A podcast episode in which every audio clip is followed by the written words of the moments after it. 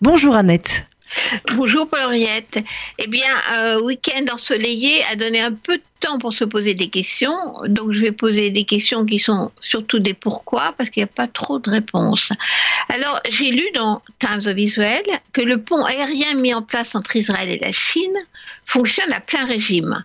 Ah, bien sûr, l'événement est historique, c'est les premières relations de ce type entre la Chine et l'État hébreu. Mais il y a quelque chose d'autre qui impressionne. Israël a envoyé 11 avions de la compagnie Elal. Oui, 11 avions qui font chaque jour des allers-retours avec un stop au Kazakhstan pour se ravitailler en essence. Ainsi, un avion va atterrir ce matin à Tel Aviv avec 900 000 masques et un demi-million de combinaisons protectrices, entre autres. À la différence de la France, il semblerait qu'en Israël, on anticipe le manque de masques, de ventilateurs, de combinaisons protectrices et de tests. Alors, on lance une opération de pont aérien massif, comme le pays sait le faire. On s'en souvient, il l'a fait pour évacuer clandestinement les Juifs d'Éthiopie, d'Irak et du Yémen, et aussi le million de Juifs soviétiques transportés par Elal à la veille de la guerre du Golfe. D'ailleurs, aujourd'hui, pour l'opération matériel médical contre le virus, c'est le Mossad qui est chargé de l'organisation de ce pont aérien. Eh bien, ça marche. Chez nous, un pays dix fois plus grand, on manque de tout et on semble toujours courir après la solution comme le montre le journal de bord des soignants, infirmiers ou infirmières, internes, urgentistes de Mulhouse, Bordeaux, Paris, Bobigny, Poitiers, Rouen ou Marseille, publié aujourd'hui dans Libération.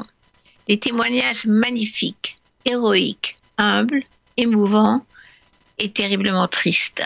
La fatigue, la souffrance, la peur d'être contaminé et le bonheur d'avoir sauvé un homme ou une femme. Tous disent on nous envoie à la guerre sans munitions, sans masques, sans gants, sans lotion hydroalcoolique, sans combinaison, sans ventilateur, etc. Nous ne comprenons toujours pas comment dans un pays aussi développé que le nôtre, aucun stock de matériel de protection n'a été prédisposé, dit ainsi Thierry Arnaud de SOS Médecins de Mulhouse. Et pourtant, des plans de préparation, il y en a eu, dit-il grippe H1N1 en 2009, virus Ebola entre 2014 et 2016, personne ne pourra dire qu'il n'était pas prévenu. Mais quelqu'un a un jour arbitré en faveur de notre ennemi. On ne comprend pas en effet. Pour en revenir au pont aérien, en France, il n'y a pas de Mossad pour monter des opérations fulgurantes. Alors le gouvernement a commencé par affréter à 1,5 million pièces deux vols cargo Antonov de la compagnie Géodis, au lieu de mobiliser tout de suite Air France. Pourquoi le président Macron, chef de guerre, n'a-t-il pas lancé plus tôt une opération de grande envergure?